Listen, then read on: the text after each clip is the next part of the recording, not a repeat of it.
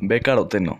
El B-caroteno se encuentra en los frutos y también verduras naranjadas y amarillas naranjadas como papaya, mango, zanahoria y camotes. La síntesis del B-caroteno a partir de la vitamina A para su aplicación en alimentos es importante ejemplo del uso de la reacción de Whiting en la industria.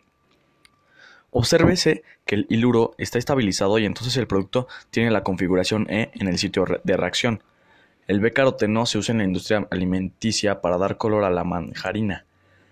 Muchas personas toman B-caroteno como suplemento dietético porque hay alguna evidencia de que relaciona grandes concentraciones de B-caroteno con una baja incidencia de cáncer.